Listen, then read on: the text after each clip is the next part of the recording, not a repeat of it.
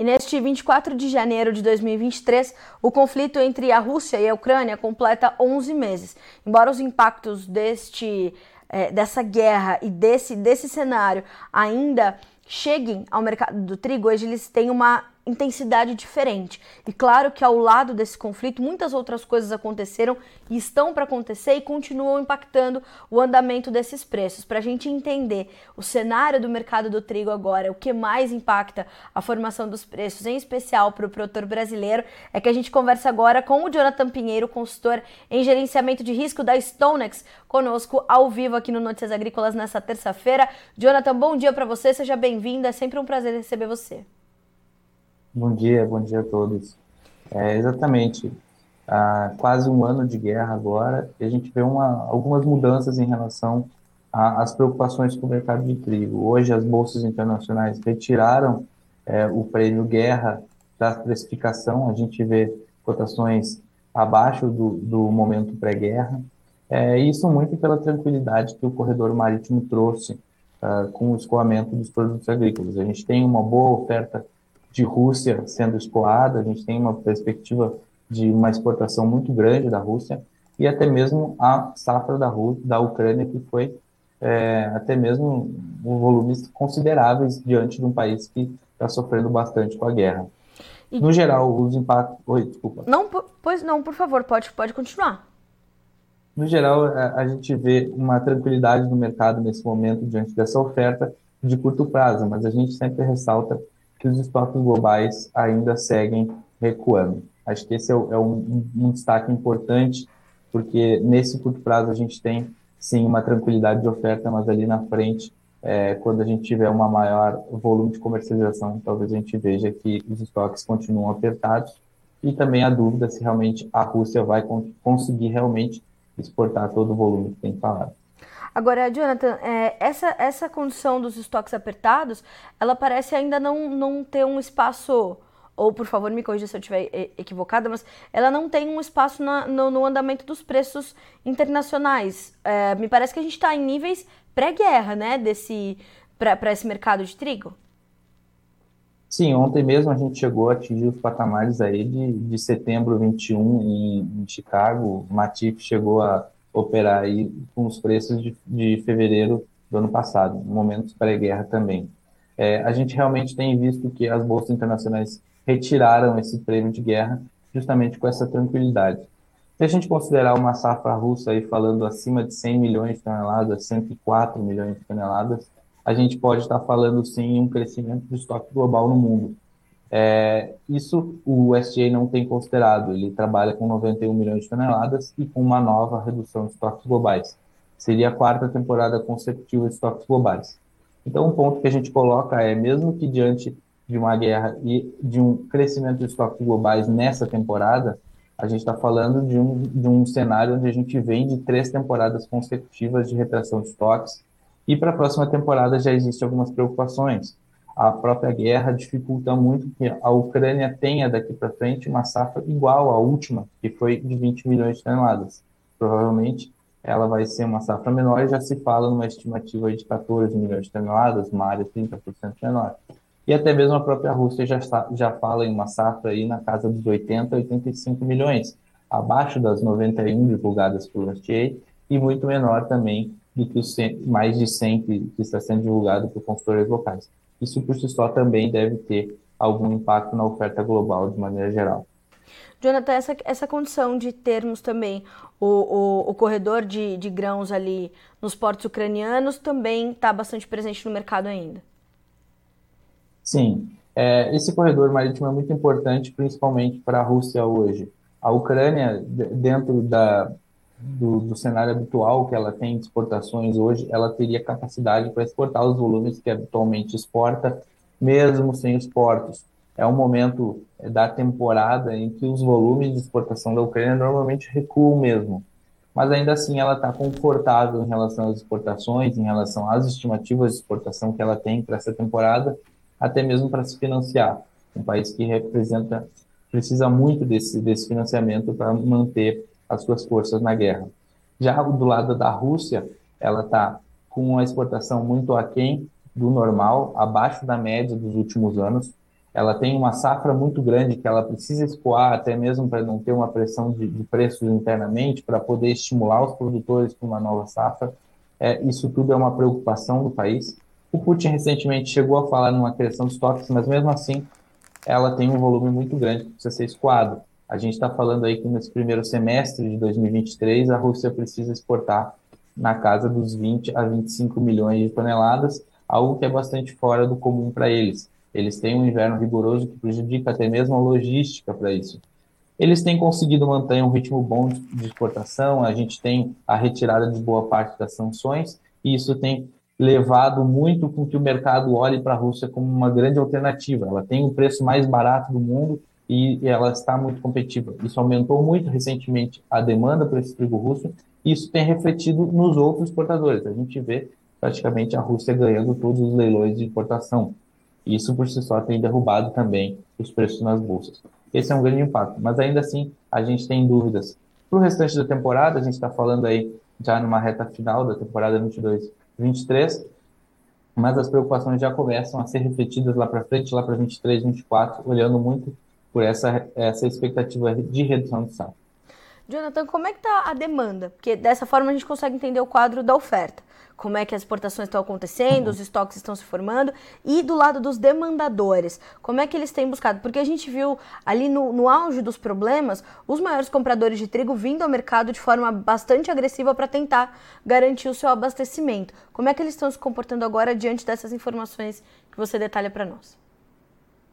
Bom, os importadores, do lado importador, a gente tem visto uma retomada das compras, principalmente pelo trigo do Mar Negro a gente tinha visto ali, principalmente no início, do manejo alguma relutância ainda em comprar esse trigo é, russo. Agora a gente tem uma demanda mais forte, uma tranquilidade maior dos países em buscar esse trigo russo. É, de maneira geral, o lado econômico trouxe algumas preocupações com relação à demanda, até mesmo o mercado precificando possivelmente uma demanda menor. O SDA trouxe reajustes para baixo na demanda. Uh, mais recentemente, agora a gente tem visto principalmente alguns problemas é, produtivos do milho. Isso, de maneira geral, trouxe um cenário em que talvez a gente tenha mais trigo indo para a ração. É, nós aqui da Stonex acreditamos que ah, o impacto econômico na demanda pelo trigo ele não deve ser tão representativo em comparação ao que a gente tem de quedas de estoques, segundo o STA. A gente trabalha com os números do STA. Então, olhando para um cenário de retração de estoques, a gente não acredita que há uma queda tão significativa é, pelo lado econômico, pelas preocupações de recessão global, é, que podem é, diminuir a demanda a um ponto da gente ter um equilíbrio aí. Então, ainda assim, a gente acredita que a demanda vai seguir, de certa forma, firme. E para a próxima temporada, o, o restante do ano agora, a gente começa a olhar com um pouco mais de cuidado os indicadores econômicos mostrando que as inflações elas estão diminuindo, os governos estão conseguindo combater esse mal, e a gente tem do outro lado do mundo a China retomando a sua economia, abrindo sua economia, e isso pode ser um ponto bastante importante de virada, até mesmo para um crescimento de demanda que pode refletir nos preços aí, no, até no, no, curto a médio prazo, dependendo da intensidade dessa reabertura econômica.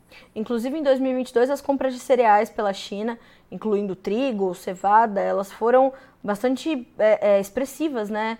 É, Jonathan, teve uma, um papel importante essa compra desses outros grãos. A gente fala muito sobre a soja, sobre o milho quando a gente pensa em China, mas quando a gente olha para 2022, essas compras de outros grãos foi bastante substancial, né? Sim, a China é sempre um ponto muito importante. É, quando ela vem comprando, ela realmente compra volumes muito grandes, ela impacta muito no mercado, e esse pode ser um ponto muito importante para a gente ficar monitorando o mercado de trigo daqui para frente. É algo crucial porque é, já está sendo, de certa forma, é, olhado e precificado, o mercado já está trabalhando com essa possibilidade aos poucos, conforme a gente vê é, agora, no mês de janeiro, os indicadores já mostraram um crescimento de 20% nas vendas do varejo na China. Isso é um ponto muito importante. A gente vê uma, é, uma retomada muito acelerada dessa economia. Os economistas, de maneira geral, falam de uma, de uma demanda retraída de três anos. Isso pode impactar muito também nas commodities de maneira geral. A gente começa olhando primeiro para a energia, o petróleo tendo um impacto, de certa forma, primeiro, com uma demanda maior, mas as commodities agrícolas também vão sentir esse efeito, com certeza, ali na frente.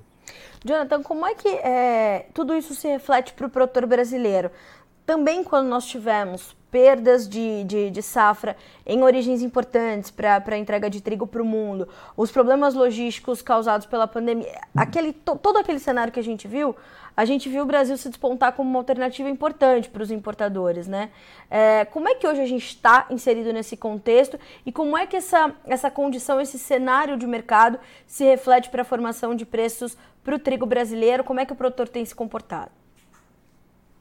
Bom, o Brasil tem alguns cenários é, um pouco diferentes, né? No sul do, do sul do país hoje a gente tem o Rio Grande do Sul olhando muito para a balança comercial, justamente porque é da onde sai o trigo brasileiro para exportação.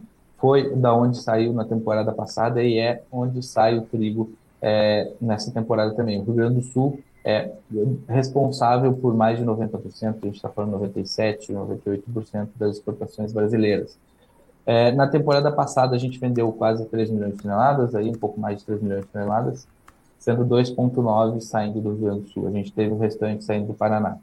Nessa temporada a gente teve uma safra bastante prejudicada no Paraná e trouxe alguns detalhes importantes para o Brasil.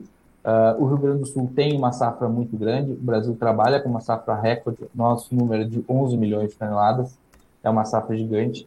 O Rio Grande do Sul responsável por 6 milhões dessa safra. É, esse volume por si só, ele deve ser escoado para a gente não ter uma pressão muito grande de safra no Rio Grande do Sul. É alguma preocupação da cadeia de maneira geral do lado da oferta, né? A gente tem visto as exportações é, em ritmos muito bons. Hoje trabalhamos com 2,4 a 2,5 de exportação, ou seja, o Brasil ainda é alternativa para o mundo. Os produtores do sul do país se veem é, querendo exportar de maneira geral. A cadeia hoje trabalha como uma exportadora. O Brasil hoje é uma alternativa com exportação e deve continuar assim. O Brasil gostou de exportar. É claro que a gente tem que olhar muito para a questão cambial. Hoje, com um câmbio mais perto dos 5 uh, eh, do que a gente teve em outros momentos, isso prejudica um pouco a nossa competitividade, mas ainda assim o trigo gaúcho hoje é competitivo no mundo e a gente tem exportado. As vendas deram uma travada principalmente pela questão de qualidade. Os importadores têm buscado um trigo de qualidade superior. Não, é, não quer dizer que a qualidade do trigo gaúcho seja ruim, ela atende a nossa demanda, mas os exportadores estão buscando uma qualidade maior e isso tem, é, de certa forma, travado um pouco, junto com a questão cambial, as exportações. Do lado dos embarques, a gente tem ritmos muito semelhantes. A gente já embarcou até esse momento, em janeiro, um milhão de toneladas para exportação, ritmo semelhante à temporada anterior. Agora, eu destaco aqui que foi justamente em fevereiro que a guerra começou. Foi o momento em que o Brasil exportou 820 mil toneladas uhum. de trigo, justamente por um momento em que o mundo ficou com um trigo muito caro e o Brasil tinha um, Brasil, um trigo muito competitivo. Talvez isso não se repita nessa temporada, e aqui é a ressalva justamente se a gente vai conseguir re realmente embarcar esse trigo. E o outro ponto é a questão da safra de verão, principalmente a safra de soja. A gente não tem a quebra da última temporada que possibilitou a gente ter logística nos portos para os embarques. Essa é uma preocupação do Rio Grande do Sul. Do outro lado, a gente tem Paraná comprando muito trigo gaúcho e agora, mais recentemente, a quebra da safra de milho no Rio Grande do Sul. A gente tem uma expectativa de mais de 2 milhões de quebras no Rio Grande do Sul. Isso, por si só, também leva a que a gente tenha mais trigo é, para ração no Rio Grande do Sul. Então, esse cenário no estado de maneira apesar de a gente ter uma safra muito grande, mesmo que a gente não acabe exportando tanto, ainda assim a gente tem, é, de certa forma, o escoamento dessa oferta. E o Nordeste Sudeste do país, a gente viu buscando o trigo gaúcho também, algo pouco comum, mas que os preços internacionais mais elevados levaram com que o trigo gaúcho, mesmo por via cabotagem, que é algo que normalmente inviabiliza a operação, acabou sendo mais atrativo. E, de certa forma, eles vão ter que continuar importando. Muito se fala da Argentina, ainda tem trigo na Argentina de qualidade, mas a preço mais elevado. E a preocupação é principalmente para o segundo semestre, as questões de qualidade dos importadores, ou eles vão ter que pagar mais caro de outras origens, como Estados Unidos e Canadá. Ou seja, a gente está. Mas, de maneira geral, esse é o, o, o, cenário brasileiro. Ou seja, a gente está competitivo, então, uh, Jonathan, e a gente tem visto uh, preços que vão se desenhando, portanto, é, adequados para o vendedor. Ele está fazendo bons negócios, portanto, apesar dessa trava meio que pontual e tudo mais, mas a nossa demanda interna também pode ajudar a equilibrar ali a nossa oferta se as nossas exportações não forem tão grandes, embora a gente tenha boas perspectivas também para a demanda externa. Exatamente, exatamente. a gente tem visto hoje basicamente a sustentação dos preços em cima disso. Se o câmbio eventualmente fica muito apertado e as cotações para exportação é, não ficam tão atrativas, a gente tem a sustentação do preço com o produtor olhando mais firme para aqueles compradores do Paraná, eventualmente hoje, estão pagando cotações um pouco melhores, então esse trigo acaba sendo escoado para outro lado. Então, sim, a gente tem uma boa sustentação de preços e, de certa forma, as cotações de trigo seguem competitivas, é, mesmo que, que, em patamares até mesmo um pouco mais baixos do que a gente viu na temporada anterior, mas ainda assim competitivas. E daqui para frente a gente olha principalmente com o viés autista para o mercado, é, para esse período de maior entre safra e até a entrada da, da nova safra lá para outubro, setembro deste ano. Mas a gente tem um viés autista que pode ser um, um ponto importante até mesmo para uh, atrair o produtor a plantar novamente. Coisa boa. Vamos continuar acompanhando. Jonathan, te agradeço muito por estar conosco no Notícias Agrícolas hoje. É sempre, como eu disse, um prazer receber você aqui e a gente ter esse panorama bem completo do mercado. Seja bem-vindo sempre. Já te espero para as próximas. Obrigada, um abraço. Eu que agradeço. Muito obrigado pela oportunidade. Abração. Tchau, Até tchau. mais, um abraço.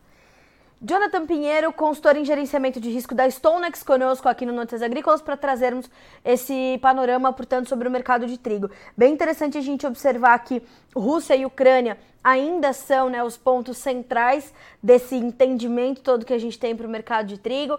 Olhar também para o mercado brasileiro e saber que a gente está competitivo, a gente está com trigo para entregar, embora as, as, vendas estejam um pouquinho travadas ali no Rio Grande do Sul, porque os importadores estavam ali buscando um trigo de qualidade um pouquinho superior, o que não quer dizer que o nosso trigo não tenha boa qualidade, mas estavam procurando um outro padrão.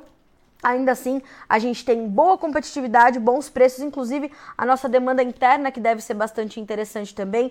Paraná Nordeste e Sudeste do Brasil buscando o trigo gaúcho, tudo isso ajudando ali a, a, garantir preços interessantes de patamares interessantes de preços, inclusive para manter esse equilíbrio, né? Quando as exportações estão um pouco mais fracas, a gente olhar para essa demanda interna, temos as perspectivas fortes de novo para exportação, mas como o Jonathan bem nos lembrou, né? O auge das nossas exportações foi em fevereiro, quando a gente exportou é, muita, muito trigo, fevereiro do ano passado, quando começou a guerra né? E a gente viu ali o mundo ficar sem o abastecimento da Rússia e da Ucrânia, né? Os dois maiores exportadores globais. Então a gente está falando de, um, de uma, um ponto fora da curva. Como é que as coisas vão acontecer agora? A guerra continua, mas eles conseguiram ali fazer o corredor de exportação. A Rússia precisa exportar um saldo considerável de trigo. Então tudo isso vai se costurando. Vamos ver como é que estão os preços hoje na Bolsa de Chicago, nesse momento? Números na tela para você. O mercado está estável e recuperando uma parte do que perdeu ontem. O março, 7 dólares e 22 centos por bushel, sobe 2 pontos mais 75, estável mais do lado positivo da tabela. Maio, 7 dólares e 29, 1 ponto mais 75 de ganho. O julho, 7 dólares e 31, sobe 1 ponto. Setembro, 7 dólares e 42, uma alta de 3 pontos mais 75. A gente fica por aqui com este boletim, mas a nossa programação continua para que vocês sejam sempre os produtores rurais mais bem informados do Brasil. Continuem conosco.